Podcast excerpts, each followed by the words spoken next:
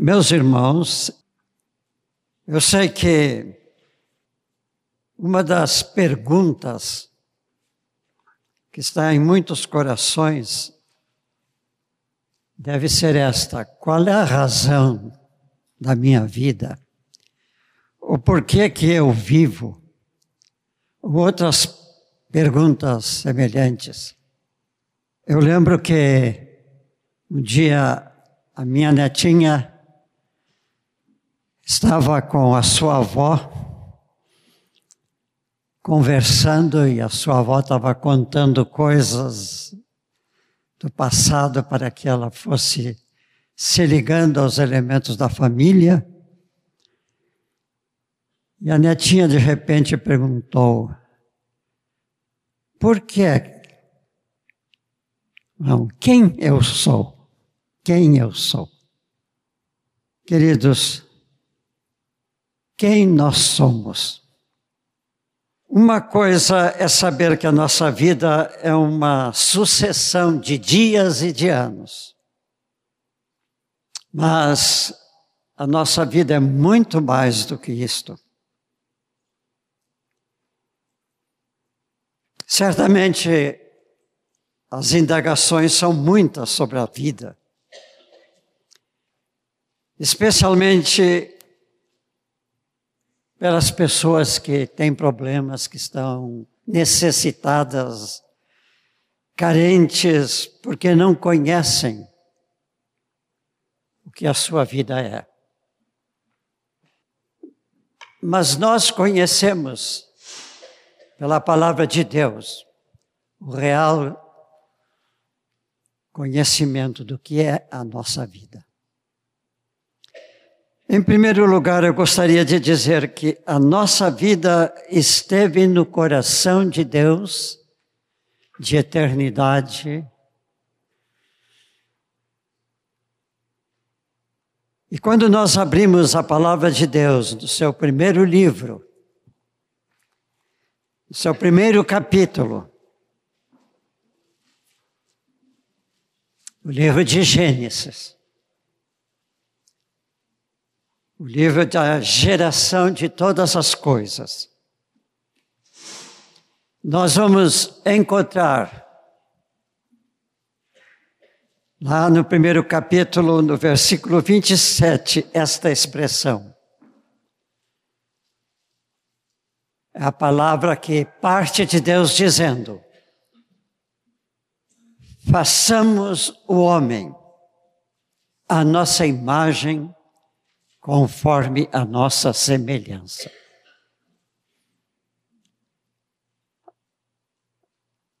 Este livro de Gênesis começa fazendo uma declaração.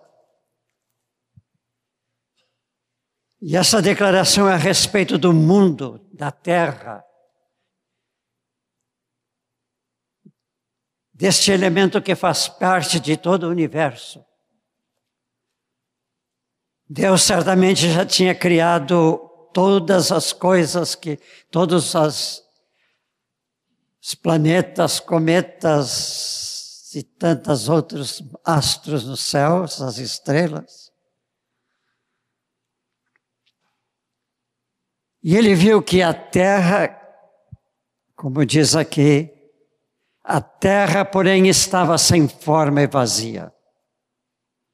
E havia trevas sobre a face do abismo. E o Espírito Santo pairava sobre ela. Imaginemos, irmãos, esse universo infinito, brilhante, cheio de luz, tendo uma terra um, girando em torno dela no espaço, sem forma vazia. Coberta, nem o sol batia sobre ela, coberta pelas trevas. Algo a envolvia. Justamente esta porção no universo, Deus disse: eu não terminei de cumprir a minha obra no universo. Penso eu assim. Para fazer deste lugar tão trágico a habitação daqueles a quem eu vou transmitir vida e vão ser os meus filhos. Eu quero uma família na terra.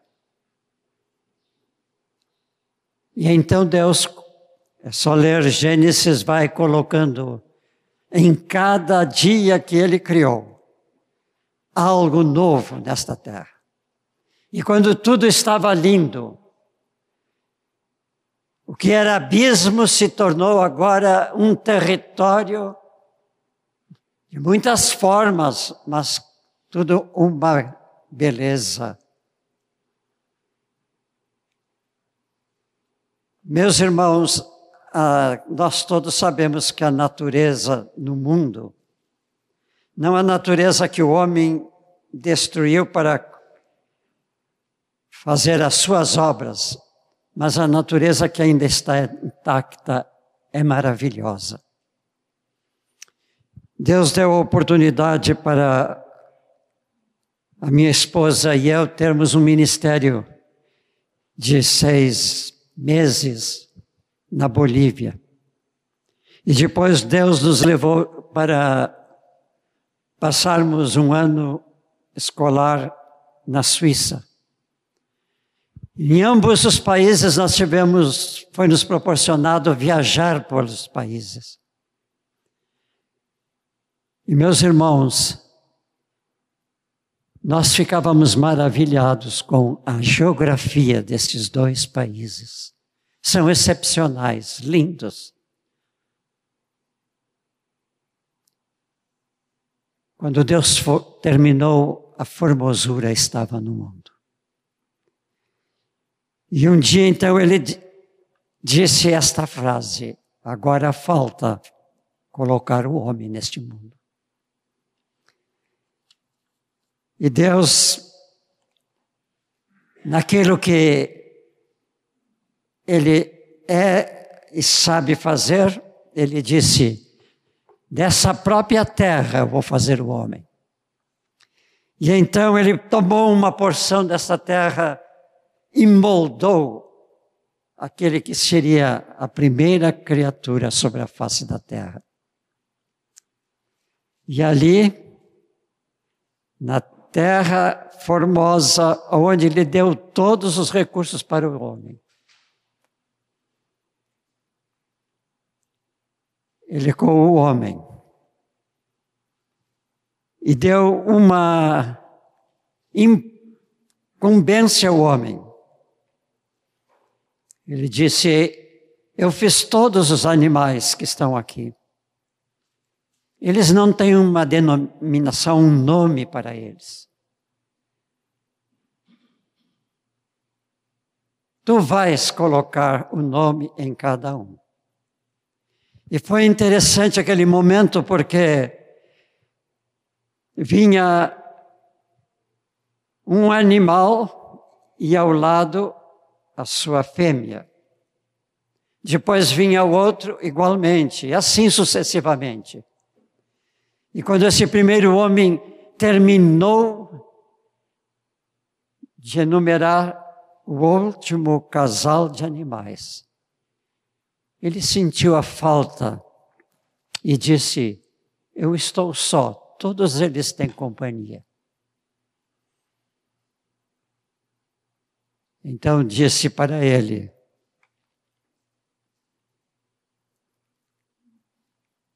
que ele faria uma companheira. E tirou do próprio corpo uma por, do próprio corpo deste homem, tirou uma porção para fazer uma esposa, uma companheira, à semelhança dele.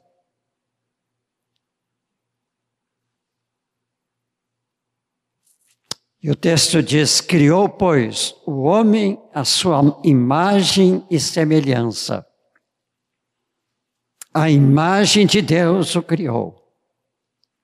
E mais adiante o texto diz: Então formou o Senhor o homem do pó da terra, e lhe soprou nas narinas o fôlego da vida, e o homem passou a ser alma vivente. Mas depois, ele criou a companheira para este homem.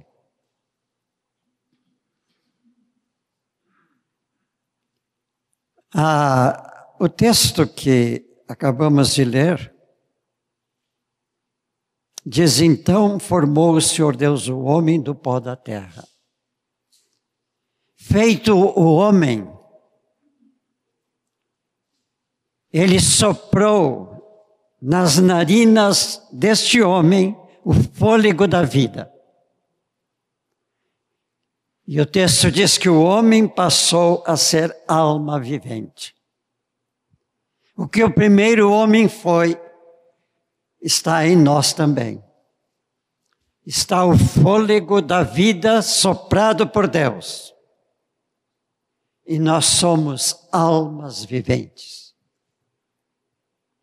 Este homem trouxe, este homem recebeu de Deus neste sopro, a vida. E é aquela porção do corpo que faz com que nós possamos realizar exatamente tudo na vida, toda a movimentação que temos. Mas junto com isto veio o Espírito para nós. Por isso nós somos seres espirituais também. Uma vez que o primeiro casal foi formado, eles viriam após gerar filhos e filhas. E a vida que eles receberam de Deus foi transmitida para a geração de novas criaturas. A vida passou aos seus descendentes. E esse sopro de Deus chegou até nós. Meus irmãos, se nós cremos em Deus e cremos que somos criaturas de Deus e filhos de Deus, nós temos que saber que está em nós a continuidade do sopro que Deus inseriu no primeiro homem. Nós costumamos a contar os nossos dias e a contar os nossos anos para saber exatamente como é que está se realizando a nossa vida? E o salmista até fez um, uma oração a Deus. Ele disse: Senhor, ensina-nos a contar os nossos dias de tal maneira que alcancemos corações sábios. Toda a nossa vida, consequentemente, é propriedade de Deus. Agora eu estou falando algo que nós, como cristãos, precisamos levar com seriedade. Nós somos criaturas de Deus, formados por Deus. O nosso corpo ainda é pó da terra, mas ao qual Deus deu vida. E nós estamos aqui com a vida que Deus nos deu. Isso significa que nós não pertencemos a nós mesmos, nós pertencemos a Deus, nosso Criador. E se nós somos filhos de Deus e Deus é o nosso Criador, essa vida tem sentido. E se vivemos na terra, Deus tem um sentido especial para cada um de nós. Deus nos vocacionou para sermos algo neste mundo. E o que nós somos, nós temos que exercer com a sabedoria de Deus e do nosso Criador. A vida que nós usufruímos veio de Deus através dos nossos pais terrenos. Por isso nós também, filhos, é pena que hoje eu não estou falando aos jovens da igreja, que são tantos. Nós, filhos, temos que tomar uma posição muito especial para os nossos pais. E aqueles que têm pais devem conceder a eles, com gratidão a Deus, a bênção de ter os pais consigo. Meus irmãos, os cientistas fazem pesquisas sobre pesquisas para descobrirem como é que a vida entra em nós, ou como é que nós começamos a viver, como é que um embrião está se formando. Nós não temos essa interrogação, nós temos esta afirmação. Os nossos pais nos legaram a vida que eles receberam dos seus pais e de geração em geração chegou ao primeiro homem. É a mesma vida do primeiro homem que está em nós. A vida que veio de Deus. E aqui entra uma questão teológica grande, que eu só vou enumerar. Deus nos fez para Ele. Ele nos deu uma vida como deu o primeiro ano, com liberdade de escolha. Mas se nós somos dele, nós voltaremos um dia a Ele para responder a Ele pela vida que temos vivido aqui.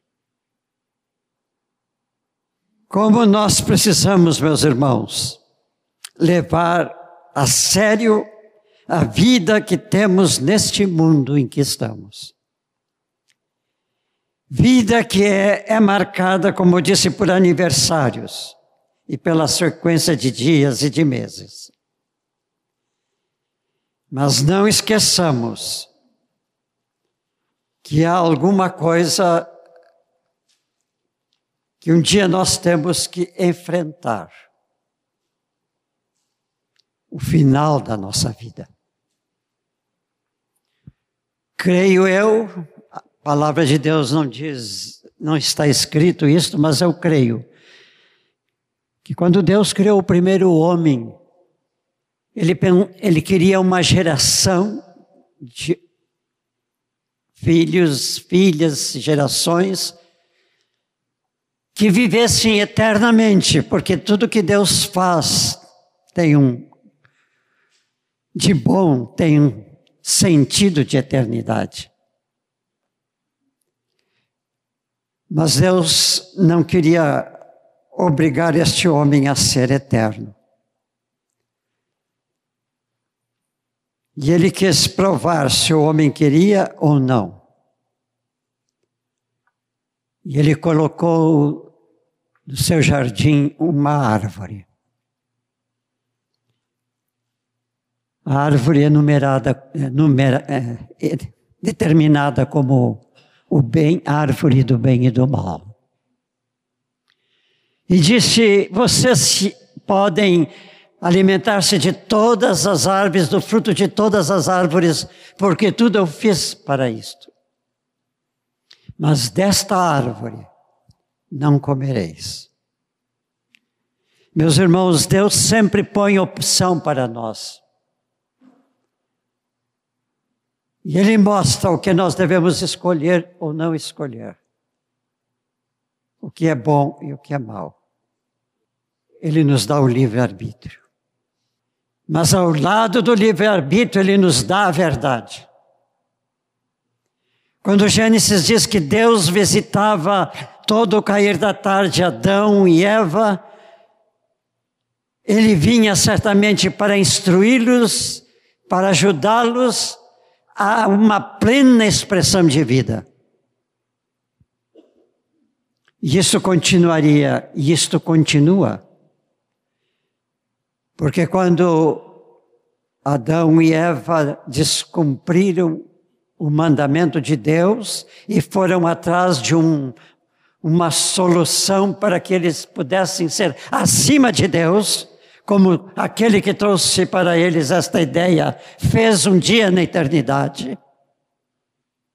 Irmãos, Deus enviou, levantou homens, a quem ele pôs uma graça e através do qual ele sempre falou e tem falado e vai falar até o derradeiro dia. Deus levantou homens e profetas e mestres, homens a quem o seu Espírito instruiu, E este livro é em total escrito por estes homens sobre a unção e graça do Espírito Santo, para que nós tenhamos o conhecimento da vontade de Deus. Ninguém que leu a Bíblia pode dizer: Eu não conheço a vontade de Deus. E se, que não, se não conheceu é porque não a compreendeu não deixou-se ser instruído pelo Espírito Santo nesta palavra. Lá no livro de Eclesiastes, que um homem dos mais sábios que passou pelo mundo na sua época escreveu está no versículo, no capítulo 12, versículo 1 a 7. Um falar sobre a velhice. Mas ele começa falando aos moços: Lembra-te do teu Criador nos dias da tua mocidade, antes que venham os maus dias e cheguem os anos dos quais tu dirás: Não tenho neles mais prazer. Antes que se escureça o sol, a lua, as estrelas de esplendor da tua vida, e tornem a vir a, as nuvens depois do aguaceiro. No dia em que tremerem os guardas da casa, os teus braços, e curvarem os homens outrora fortes, as tuas pernas, e cessem os moedores da tua boca, por serem poucos, e se escureçam os olhos nas janelas e os teus lábios quais portas da rua se fecharem. No dia em que não puderes falar em alta voz, te levantares a voz das aves e todas as harmonias, filhas da música, te diminuírem, como também quando temores o que é, quando temeres o que é alto e te espantares no caminho e te embaraçares ou embranqueceres como floresce a amendoeira. E o gafanhoto for um peso.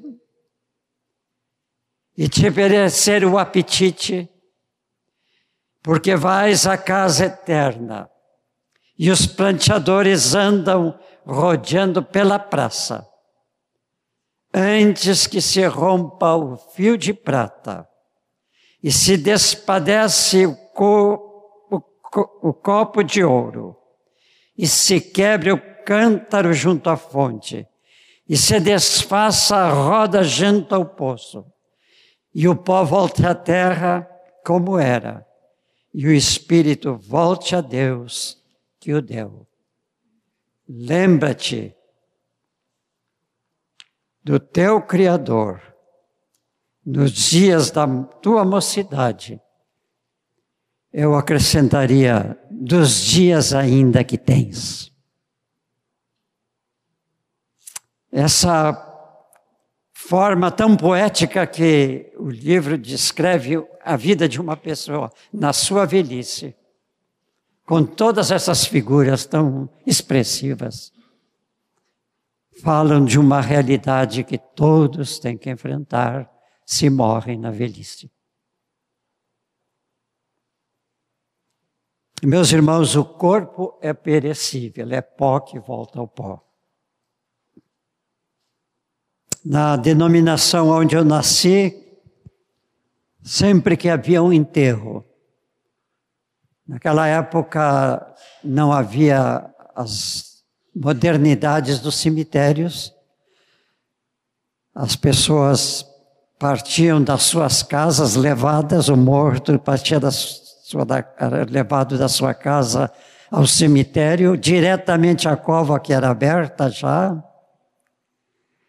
E a gente usava essas palavras. Volte teu corpo ao pó, pó ao pó, terra a terra, e volte o teu espírito para Deus. O corpo é perecível. Então, Paulo, levantando-se no meio do Areópago, disse: Senhores atenienses, em tudo vos vejo acentuadamente religiosos, porque passado Passando e observando os objetos de vosso culto, encontrei também um altar, no qual está inscrito: Ao Deus desconhecido. Pois esse que adorais sem conhecer é precisamente aquele que eu vos anuncio. O Deus que fez o mundo e tudo que nele existe, sendo ele Senhor do céu e da terra, não habita em santuários feitos por mãos humanas, nem é servido por mãos humanas como se de alguma coisa precisasse, pois Ele mesmo é quem a todos dá vida, respiração e tudo mais. De um só fez toda a raça humana, para habitar sobre toda a face da terra, havendo fixado os tempos previamente estabelecidos e os limites da sua habitação, para buscarem a Deus, se porventura tateando o possam achar, bem que não está longe de cada um de nós, pois nele vivemos e, no, e nos movemos e existimos, como alguns dos vossos poetas têm dito, porque dele também somos geração. Sendo, pois, geração de Deus, não devemos pensar que a, que a divindade é semelhante ao outro, ao ouro, à prata ou à pedra, trabalhados pela arte e imaginação do homem. Ora, não levou Deus em conta os tempos da ignorância, Agora, porém, notifica aos homens que todos, em toda parte, se arrependam, porquanto estabeleceu um dia em que há de julgar o mundo com justiça, por meio de um varão que de destinou e acreditou diante de todos, ressuscitando dentre os mortos. Os irmãos dizem amém a esta passagem. Ela é a verdade que o apóstolo Paulo nos transmite. Paulo diz, e queremos enfatizar estas frases: o Deus que fez o mundo e tudo que nele existe, sendo Ele o Senhor do céu e da terra, Ele também é o nosso Senhor. Pois Ele mesmo é quem dá vida, respiração e tudo mais Ele dá vida, respiração e tudo mais. Pois nele vivemos, nós nos movemos e existimos. Porque dele também somos geração. E agora é muito importante que Paulo diz: porém, notifica aos homens que todos se arrependam porque estabeleceu um dia em que há de julgar o mundo com justiça, por meio de um varão que destinou e acreditou diante de todos, ressuscitando dos mortos. E este homem é Jesus Cristo. Queridos, se nós como cristãos precisamos viver a presente vida, nós precisamos nos mover em Jesus Cristo. Eu poderia afirmar: quem não conhece Deus e quem não conhece o Senhor Jesus Cristo, é sua obra por cada habitante da terra, essa pessoa não conhece a si mesmo. E nunca se conhecerá. Por isso não pode compreender o verdadeiro ideal da vida que Jesus trouxe para nós que a nossa oração seja a mesma do salmista, que disse: Sonda-me, ó Deus, e conhece o meu coração, prova-me e conhece os meus pensamentos, vê se há em mim algum caminho mau e guia-me pelo caminho eterno. Vamos nos colocar de pé e juntos fazer esta oração que está no Salmo 139, versículo 23, 24. Então oremos, irmãos. Sonda-me, ó Deus, e conhece o meu coração Prova-me e conhece os meus pensamentos. Se há em mim algum caminho mau, guia-me pelo caminho eterno. Essa oração que nós fazemos aqui, ó Pai. Nós queremos estar inteiramente nas tuas mãos, sendo conduzido pelo teu Espírito, vivendo como Cristo viveu e ensinou que vivêssemos, para que possamos, ó Deus, chegar ao fim da nossa caminhada e entrarmos no caminho eterno, o caminho da tua glória, o caminho da tua honra, quem nós damos honra e louvor. E queremos dar-te junto a ti pela eternidade. Amém e amém.